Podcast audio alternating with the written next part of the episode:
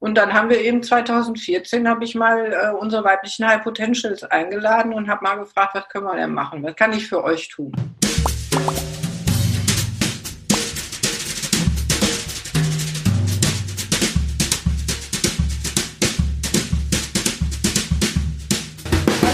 mein Name ist Angela Di Giacomo. Ich bin Initiatorin des Wundernova Frauensommer und Thinkfestes, welches in Berlin stattgefunden hat letztes Jahr. Es war das erste Mal, dass das Sommerfest stattgefunden hat und dieses Jahr sollte es eigentlich wiederholt werden. Leider fiel es Corona-bedingt aus. Im letzten Jahr war Nicole Riegers, mit der ich heute sprechen werde und worauf ich mich schon sehr freue, als Teilnehmerin beim Sommerfest.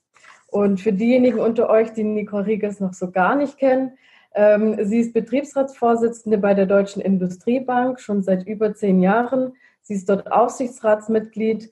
Ähm, unabhängig davon wurde sie zur Mentorin des Jahres 2019 gewählt und sie ist Vorstandsmitglied bei Zukunft durch Industrie.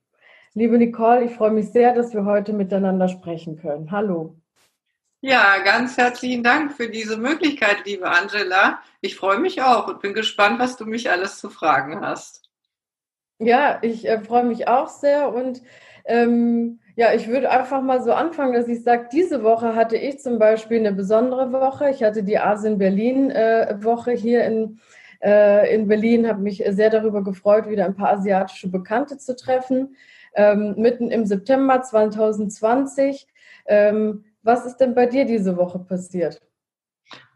Oh, äh, spezielle Frage, gute Frage. Ähm, also bei mir ist in dieser Woche wirklich etwas Besonderes passiert, weil ähm, einige wissen es. Ähm, wir haben, also mein Sohn und ich und auch mein Mann, wir haben seit über 18 Jahren zwei Katzen. Eine davon ist 17, der älteste ist 18 und die 17-jährige, die ist gestern leider verstorben. Die haben wir erlöst. Mein Sohn und ich waren dabei.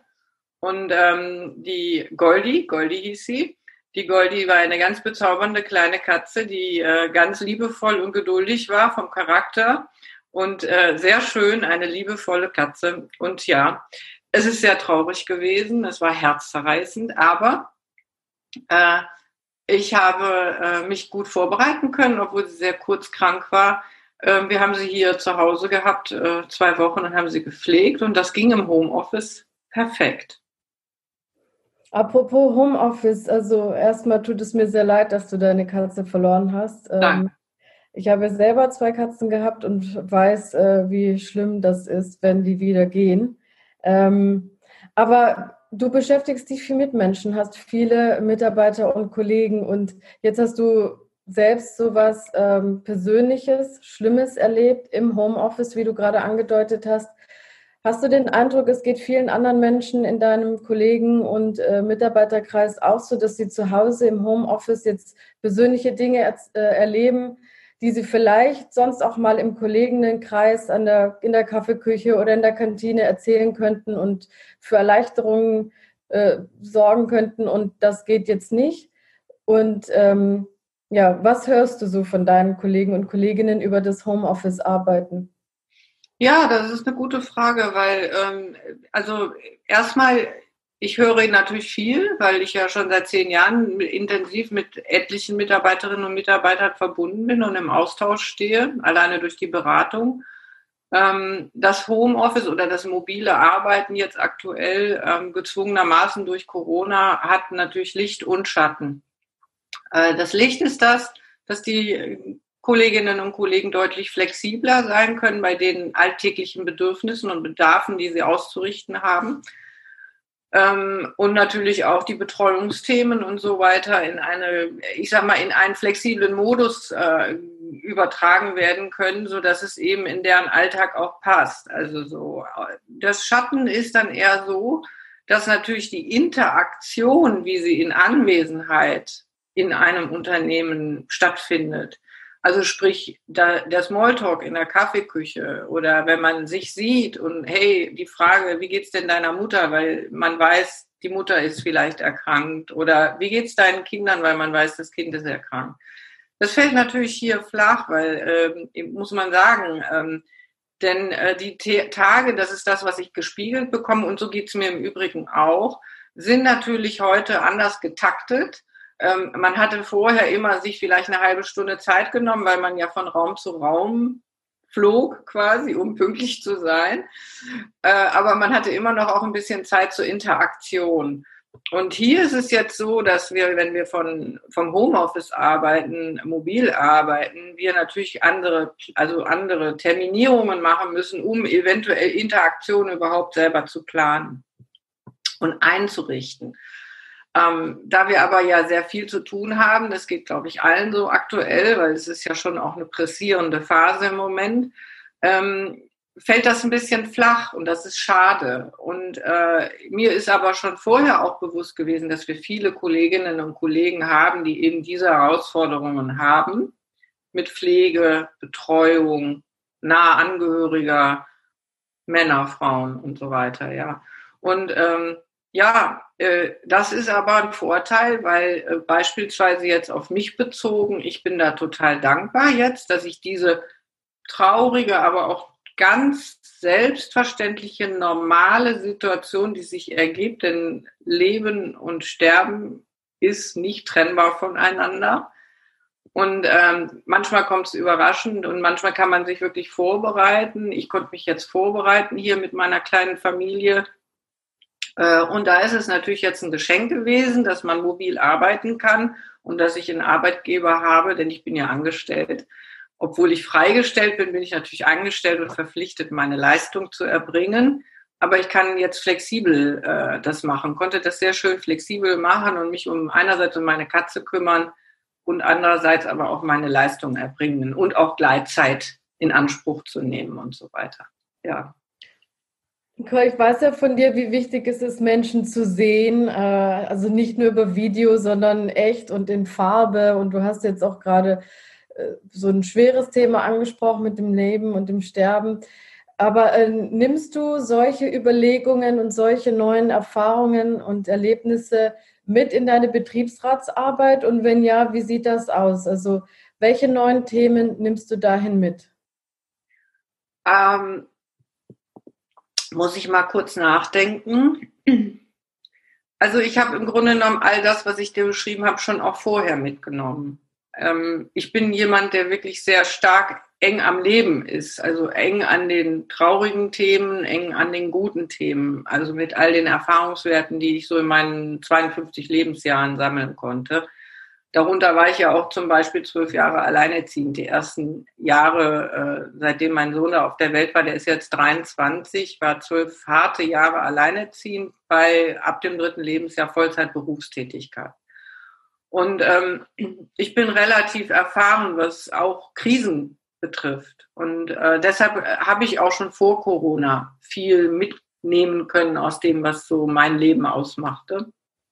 Und was vielleicht in meiner Arbeit mit den betroffenen Kolleginnen und Kollegen, die, ähm, äh, wie du ja vielleicht weißt, die IKB hat ja eine besondere Situation. Wir sind auch die erste Bank gewesen, die die die in der Krise, in der Finanzkrise vor zehn Jahren wahrgenommen worden ist über die Medien. Vorher wusste überhaupt niemand, wer IKB AG ist. Ich auch übrigens nicht, als ich mich bei ihr beworben hatte 2004, ähm, weil sie so unbekannt war, aber trotzdem ein Riesenplayer war für den Mittelstand. Und äh, da äh, äh ist so, wir haben so viele Mitarbeiterinnen und Mitarbeiter äh, abgebaut, in Anführungsstrichen tatsächlich. Äh, wir waren ja mal bei knapp 1900 Mitarbeitern, jetzt sind wir noch bei 630 Mitarbeitern und zehn Jahre. Ähm, davon habe ich drei Interessenausgleichsverfahren mit begleitet, mit meinen Kolleginnen und Kollegen aus den Gremien im Übrigen. Ja, das ist ja nicht nur meine eigene Arbeit, wobei natürlich die Freigestellten ähm, deutlich mehr mit Kolleginnen und Kollegen zu tun haben. Also in der Umsetzung natürlich, ja. Und ähm, äh, deshalb habe ich da immer schon draus profitiert, ähm, dass ich eben viel Krise auch schon vorher kannte und äh, sehr viel ähm, auch improvisieren musste und sehr viel, ich sag mal, auch Ablehnung erfahren habe und mich da durchbeißen musste, weil als Alleinerziehende, nicht verheiratete Frau hat man auch in 1997 und folgenden Jahren immer noch mit Stigmatisierung zu tun gehabt. Und ich weiß das aus der Erfahrung, auch wenn ich mit anderen Frauen spreche, die ebenfalls in der Situation sind, dass es auch sich nicht deutlich geändert hat. Und das ist erstaunlich für 2020. Ne? Ja, da weiß ich ja zunächst mal gar nicht, was ich sagen soll. Ist natürlich ein bisschen schockierend, dass äh, sich deiner Meinung nach in diesen 23 Jahren da nicht so viel getan hat. Umso wichtiger ist ja deine Arbeit dann, ähm, die du dann verrichten kannst im Betriebsrat und auch im Aufsichtsrat.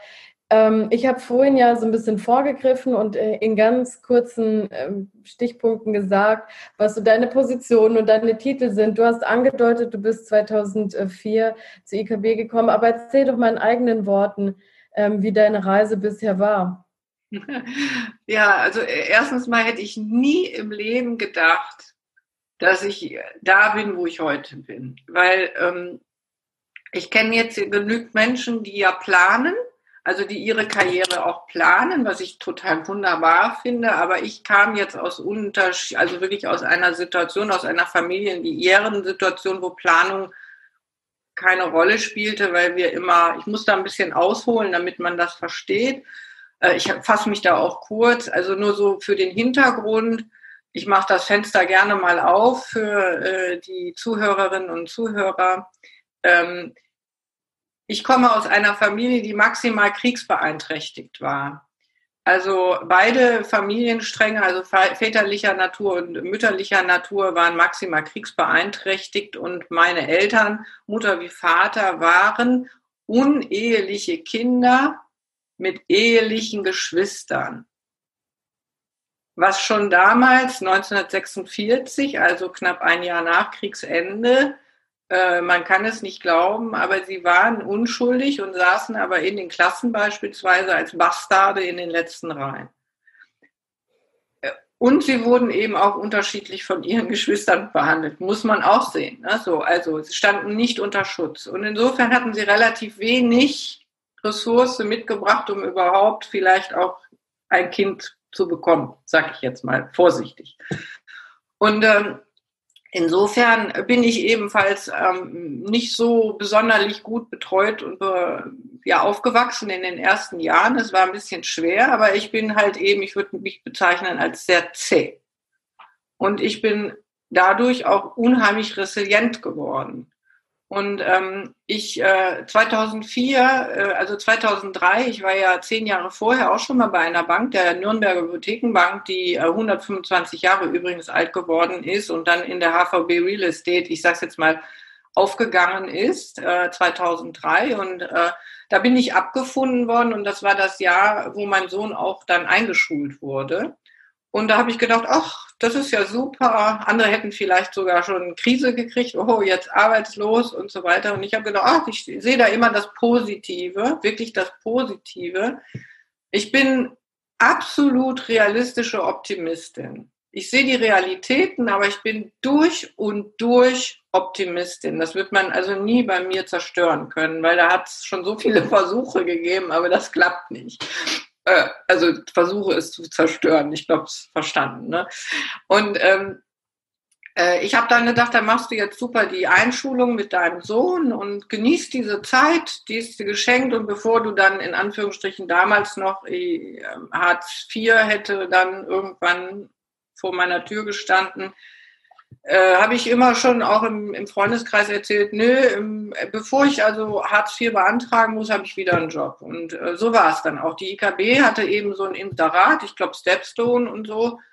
Und ich habe da hinge und da habe ich gedacht, also ganz pragmatisch, ich bin noch nie in die Bank gegangen, weil ich jetzt unbedingt Bank, eigentlich bin ich ja durch und durch äh, eher Antikapital, sage ich jetzt mal durch, so von meiner innersten Einstellung.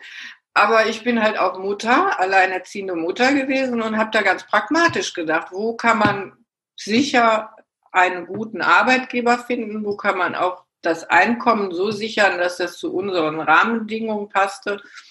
Und dann habe ich mich da beworben und dann hatte ich da zwei Gespräche mit den äh, damaligen Bereichsleitern die waren äh, angetan und dann war ich da. Und äh, das war der größte Bereich damals. Rund 170 Mitarbeiterinnen und Mitarbeiter waren im Risikomanagement. Und ähm, ja, dann kam 2006, dann kam 2007, dann kam diese Finanzthematik. Und ähm, ich profitierte davon, dass ich im Grunde genommen vorher bei der Nürnberger Hypothekenbank, die ja 125 Jahre, das muss man sich wirklich vor Augen führen, 125 Jahre alt war 250 äh, Mitarbeiter hatten die mit verschiedenen Regional, kleinen Regionalbüros und die Hauptstädte, also die Zentrale war natürlich in, in äh, Nürnberg. Und das war herzzerreißend. Das war für die Beschäftigten, die auch durchschnittlich 30 Jahre Betriebszugehörigkeit hatten und, und, und, und. Es war traurig. Die letzte Mitarbeiterversammlung waren wir alle in Nürnberg und so. Und ich kannte diese Art von Schockzuständen, also auch in einer Organisation. Ja. Und ähm, so, und dann kam bei uns die Finanzkrise so und ich habe mich für Betriebsrat ganz ernsthaft nie. Also ich habe eine super Rechtsschutzversicherung. Äh, ich bin nicht auf den Mund gefallen. Wenn ich Stress habe oder denke, es gibt einen Konflikt, dann gehe ich hin und sage, hören Sie mal oder hör mal, hm, können wir mal sprechen da läuft was schief oder so.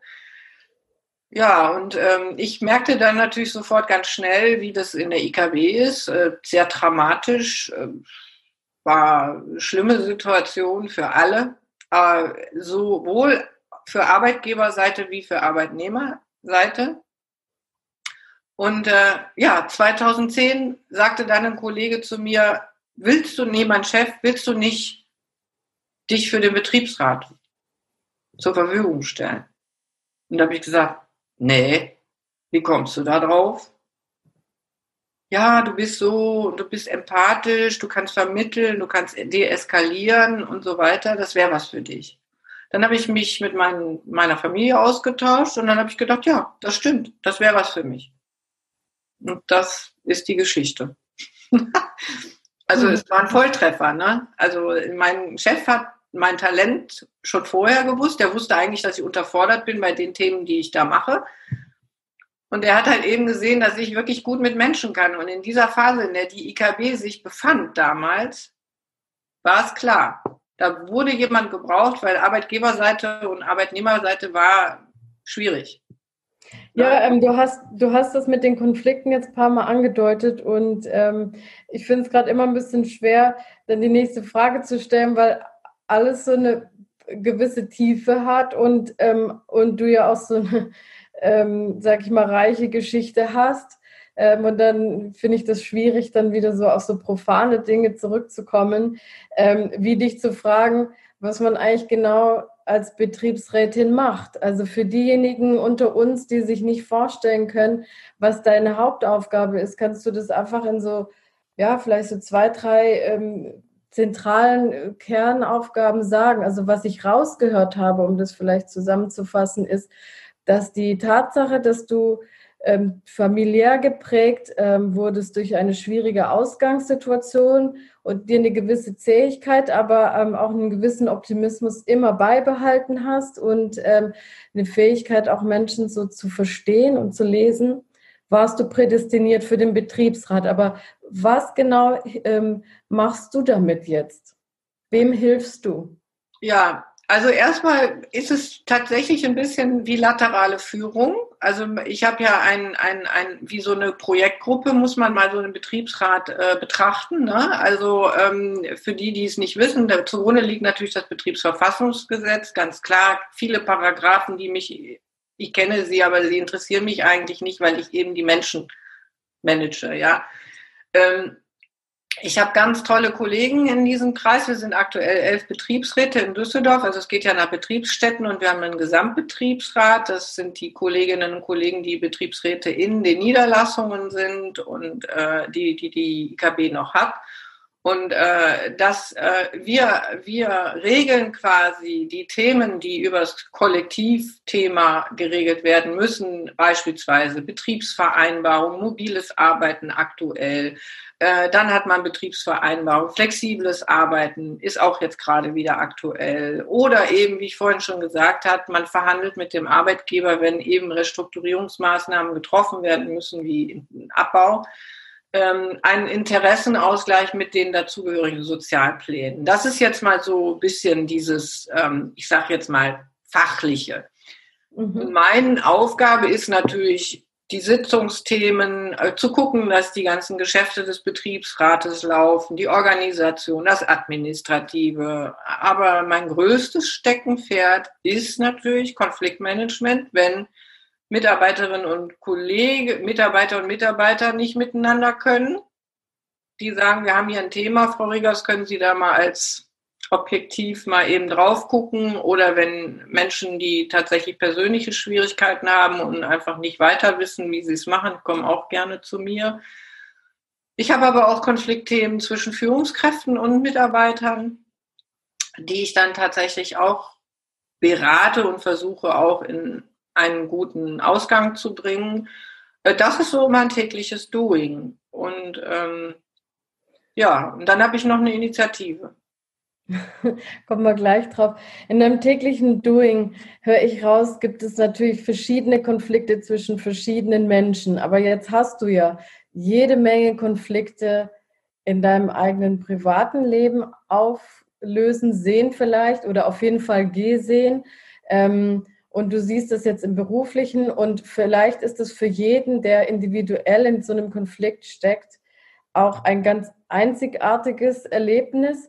Aber wenn du jetzt äh, rauszoomst und ich, ich nehme mal an, dass deine Rolle ja auch so diejenige ist, die so von außen da drauf schaut, siehst du Parallelen in diesen Konflikten? Siehst du Schemata, wie die aufzulösen sind? Ähm, und eine letzte Frage dazu. Siehst du, ähm, siehst du Möglichkeiten, wie wir manche Konflikte vielleicht sogar verhindern könnten oder schneller auflösen könnten, wenn wir bestimmte Dinge, die du gelernt hast, anwenden würden?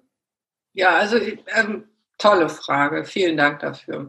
Ich denke schon, dass viele Konflikte oder etliche Konflikte zu vermeiden werden wären, weil ähm, meine Feststellung ist auch in meiner Tätigkeit jetzt, dass ja manche Dinge einfach gesagt werden, ohne großartig drüber nachgedacht zu haben.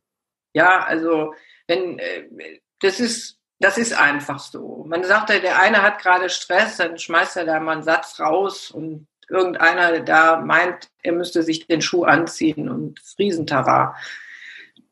Ähm, deshalb ist schon immer mein Mantra gewesen, das ist auch nicht mein eigenes, wir haben da, also es war intuitiv schon immer mein eigenes, aber wir haben es auch in meiner Fraueninitiative erarbeitet und äh, äh und ich denke, es hat auch vorher schon jemand gegeben, der das vielleicht mal irgendwann online geschickt hat. Aber für uns ist ganz klar und für mich ganz klar die größte Empfehlung an alle, nimm es nicht persönlich, nimm es mit Humor.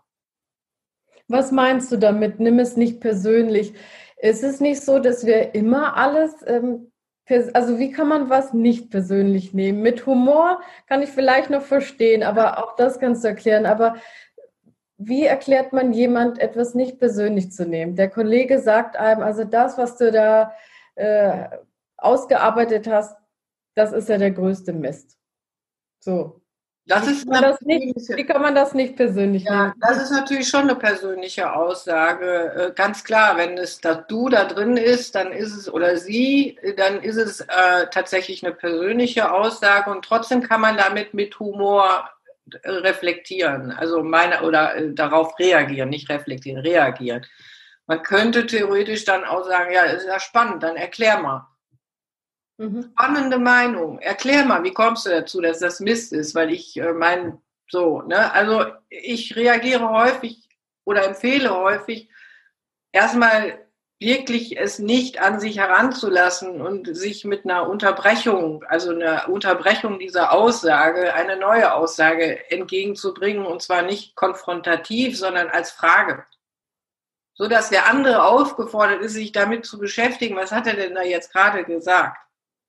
Ne, weil wir sind ja so, wir sind in unserem täglichen Doing und das ist das und das gilt für Arbeitgeber genau wie für Arbeitnehmer. Also ich habe mir nie, also ich bin nie in der Etage gewesen, dass ich gesagt habe, die da oben, wir da unten oder so, weil ich in diesen Kategorien, wir kennen uns ja ein ganz kleines bisschen, du und ich, deshalb kommt es ja auch zu diesem schönen Gespräch heute zwischen uns. Ähm, für mich war nie relevant, solange ich denken kann, wer etwas ist oder was jemand hat, sondern nur, wie er sich verhält mir gegenüber. Und jeder, der unter Stress ist und so weiter, und das kann durchaus auch mein Kollege sein oder meine Kollegin, die auch mal Stress haben und die eben auch mal vielleicht nicht gerade aufpassen, was sie sagen. Ähm, ich glaube mit so einer, ich sag mal, ich glaube wirklich ganz stark an die Wirkungsmacht von großzügigem Denken. Und damit meine ich es im Kleinen wie im Großen und jetzt nicht monetär. Also monetär natürlich schön, wenn man großzügig monetär auch denken kann und Geld verteilt, ist das auch toll. Aber ich meine in erster Linie, dass es für Menschen gesünder ist, eben die Wirkungsmacht von großzügigem Denken nicht zu unterschätzen. Und damit gehe ich erstmal davon aus, dass der andere einfach erstmal nur Stress hatte und sich abreagieren wollte. Und ähm, so ist es auch in den Verhandlungen. Ähm, jeder hat da so sein Thema und natürlich wird da ein bisschen hier so Schulter und Ellenbogen und so, aber das gehört einfach dazu. Und ich sage auch immer, das da, Arbeit ist Spiel. Und je mehr man das verinnerlicht, so mehr kann man auch schaffen, es nicht persönlich zu nehmen. Also, wenn ich jetzt so deine Tipps rausgehört habe, lass mich mal kurz überlegen. Ich habe herausgehört, ähm, man sollte achtsamer sein, wie man mit anderen umgeht. Und man sollte nicht unterschätzen, welche Wirkung Sprache hat, also was man jemandem sagt. Äh, und aber gleichzeitig, wenn man nicht der Akteur ist, sondern der Empfänger, äh, sollte man äh, versuchen, sich vielleicht in die Rolle des anderen hineinzuversetzen und anzunehmen, dass es vielleicht nichts mit einem selbst zu tun hat, sondern mit dem anderen. Genau. Und, ähm, so, sind das die Dinge? Genau, auf den Punkt. Einen Unterschied müssen wir natürlich machen. Wenn es richtig fiese Leute sind, die immer also wenn man erkennt, dass da System hintersteckt, dann gebe ich immer nur einen Tipp, bitte zum Betriebsrat kommen. Ne? Weil das ist in der Organisation ja toxisch. Wenn Sie da Leute haben, wenn man da Leute hat, die quasi äh, Freude daran haben, andere unterzubuttern oder eben ihren eigene Unzulänglichkeiten, äh, da gibt es ja nun auch ein paar, das muss man ganz klar sagen. Aber meine Erfahrung der ganzen letzten Berufsjahre, ich bin ja schon 35 Jahre jetzt im, im Berufsleben, äh, ist einfach so, dass es zu 80 Prozent null wert ist, sich großartig damit zu beschäftigen. Und das ist eben ein Thema in unseren Organisationen, glaube ich schon, dass die Menschen eben sich doch zu sehr immer persönlich angesprochen, was auch normal ist, weil man acht Stunden oder zehn Stunden dort ist. Ne? Aber man kann das lernen, wenn man sich damit reflektiert auseinandersetzt. Du hast ja eine recht einflussreiche und, sage ich mal, auch machtvolle Position inne als Betriebsratsvorsitzende. Du bist auch Aufsichtsrätin. Jetzt hast du gesagt, ähm, du hast eine Initiative gegründet. Also wie nutzt du deinen Einfluss innerhalb des Unternehmens? Ja, also ich bin mir erst bewusst geworden, eben als ich knapp ein Jahr schon Betriebsrätin war und auch schon in einem Vorsitz war, was überhaupt das für ein Wunderwerk das Betriebsverfassungsgesetz ist, und zwar im reinen positiven Sinne, weil ich bin jemand, der völlig ablehnt, Blockadeverhalten aufgrund von Machtpositionen ähm, zu etablieren. Ich finde das nicht gut. Das ist für ein Unternehmen nicht gut. Das ist meine ureigenste Meinung. Mein Gremium kennt meine Haltung. Ich habe immer gesagt, solange ihr das auch akzeptiert könnt, mache ich das als Vorsitzende, weil man als Gremium, das Gremium wählt ja die Vorsitzende, nicht die Belegschaft. Und solange die damit in, also einig gehen, wie ich das manage, lateral manage für die, äh, bin ich dabei. Alles andere mache ich nicht. Ja, wir haben natürlich viel Macht. Man kann da sehr viel machen. Aber äh, ich gehe immer den äh, konstruktiven Weg und äh, versuche eben Verbündete auch auf der Arbeitgeberseite zu finden und äh, scheinbar ist es uns gemeinschaftlich mit meinen Kolleginnen und Kollegen im Betriebsrat gelungen, eine große Akzeptanz beim Arbeitgeber auch zu bekommen. Ich muss auch an dieser Stelle sagen, also IKB ist, ich habe wirklich viele Arbeitgeber gehabt. Die IKB ist nach wie vor für mich der beste Arbeitgeber, wo ich je gearbeitet habe. Und ich arbeite ja schon bei, seit meinem 17. Lebensjahr, ja. Und äh, das ist, äh, das ist so ein, so ein Punkt. Äh, ja, man, also die Initiative zum Beispiel, also im Betriebsverfassungsgesetz steht in Paragraph 80, dass ähm, Betriebsräte für Gerechtigkeit, Lohngerechtigkeit, Gerechtigkeit der Geschlechter, also das heißt auch Führungspositionen und, und, und, zuständig sind. Und äh, wir haben ja Informationsrechte, wir haben Mitbestimmungsrechte und wir haben Beratungsrechte. Und äh, ich habe halt eben mir relativ früh äh, das Thema Frauen in Führung bei der IKB angeschaut, weil ähm, da musste man jetzt auch nicht unbedingt groß ausgebildet für zu sein, um zu sehen, dass es da einen riesen Gap gab. Kulturhistorisch völlig nachvollziehbar. Banken waren schon immer Männer dominiert. Das ist einfach, das hat auch nichts damit zu tun, dass die das nie wollten oder so, sondern das war einfach so. Und dann haben wir eben 2014, habe ich mal äh, unsere weiblichen High Potentials eingeladen und habe mal gefragt, was können wir denn machen? Was kann ich für euch tun? Und so ist das Baby immer größer geworden. Wir haben äh, tolle also wir haben wirklich ganz, ganz tolles Commitment von unserem Vorstand und unserem äh, Bereichsleiter der äh, Personalabteilung.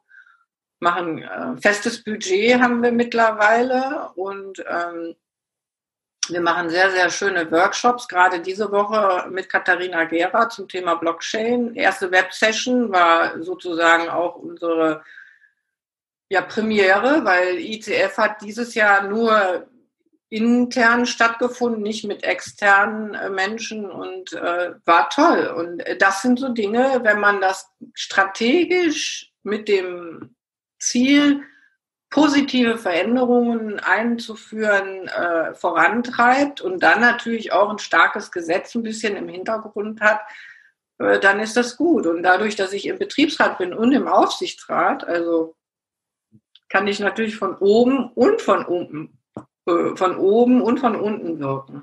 Und das ist sehr schön.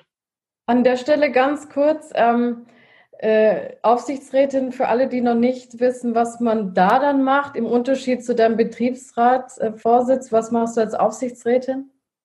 Ja gut, also als Aufsichtsrätin, da kann ich jetzt natürlich nicht intern sehr drauf eingehen, aber natürlich ist klar, äh, die äh, Belegschaft wählt die Arbeitnehmervertreter in den Aufsichtsrat. Wir sind in der Drittelbeteiligung, nur kurz für die, die keine Ahnung davon haben. Drittelbeteiligung heißt alles, was unter 2000 Mitarbeiter ist.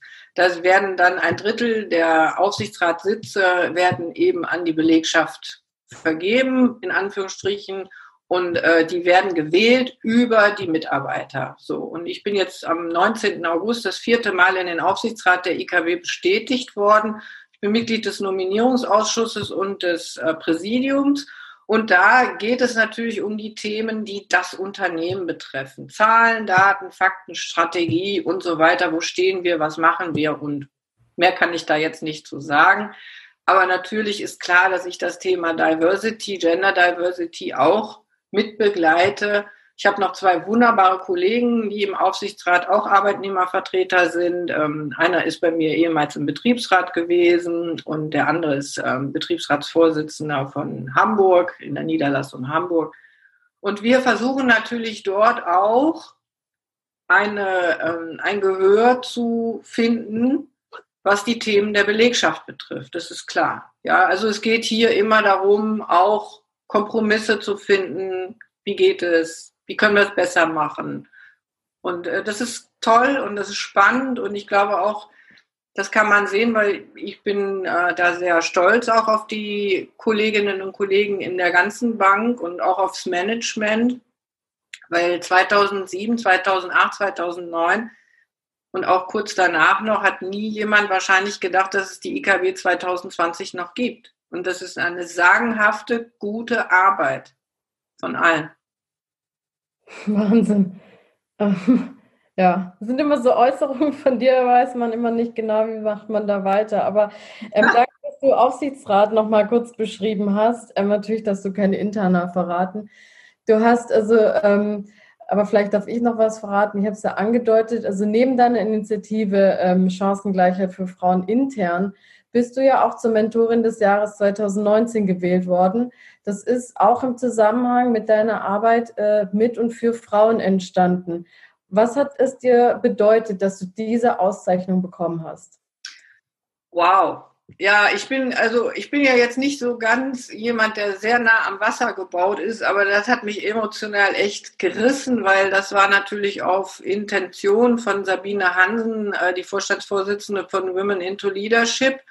Da bin ich ja Mitglied, äh, Gründungsmitglied und ähm, 2017 haben die äh, sich gegründet. Äh, Nathalie Douglas ist ja auch Vorstandsmitglied, also ganz tolle Frauen, die sich da diese Initiative ausgedacht haben. Ich bin ja auch letztendlich äh, Mitinitiatorin äh, des Mentoring-Programms, also des Konzeptes, was hinter Women into Leadership liegt. Also wir haben äh, das zusammen in einem ganz kleinen Kreis erarbeitet.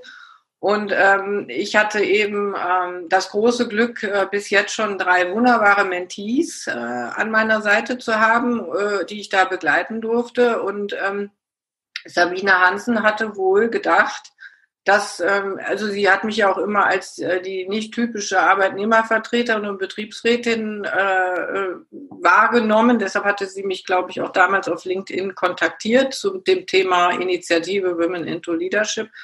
Und sie hat mich da vorgeschlagen, weil ähm, es wohl offenkundig dieses Feedback gab, dass ähm, ich da für geeignet wäre, Mentorin des Jahres 2019 zu werden. Und das war wunderbar. Ich war in, in, in Berlin. Ich mag Berlin sehr gerne und es war eine ganz süße Veranstaltung. Ich war sehr gerührt und bin da sehr glücklich drüber. Aber ähm, wie gesagt, also nochmal, das ist eine schöne Auszeichnung. Ich habe auch viel mehr erreicht, als ich wahrscheinlich jemals geträumt hätte als kleines Mädchen, was ich überhaupt alles erreichen kann. Ähm, äh, wichtig ist aber für mich tatsächlich, natürlich habe ich das jetzt hier dran geklebt, Mentorin des Jahres, weil es wirklich eine schöne Geschichte ist und äh, mir es auch was bedeutet. Aber ich hatte ja vorhin gesagt, im Grunde genommen sind Titelthesen und äh, Geld und so ist nichts. Es geht immer nur darum, wie gehe ich mit Menschen um?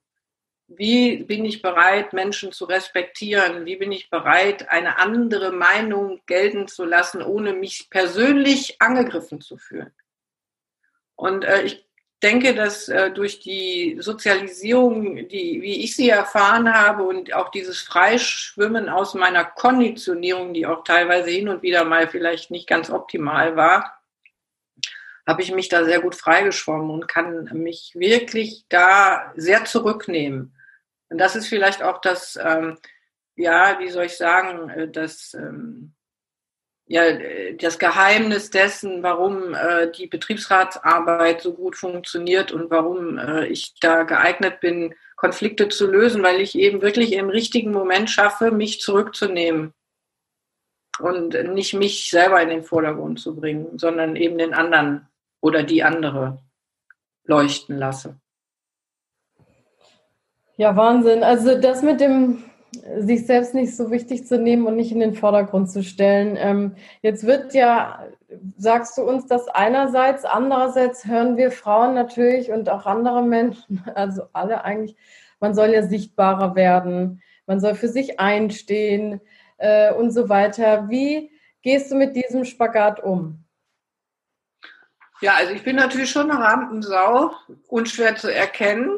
Klar bin ich auch ein Mittelpunktsmensch und sichtbar, aber was ich meine ist, dass man immer Bereitschaft hat, auch andere sichtbar zu machen. Und wenn es jetzt um Konflikt geht, dann ist nicht der Konflikt meiner der wichtigere, sondern der Konflikt, den andere haben, ist der wichtiger. Und dann ist auch nicht meine subjektive Einstellung dazu wichtig, sondern da muss ich eben in meinem Amt wirklich dafür Sorge tragen, dass ich so objektiv wie möglich darauf schaue, damit meine Dienstleistungen, auf die die anderen einen Anspruch haben, die so weit bringt, dass sie eben dann wieder aus dem Konflikt rauskommen.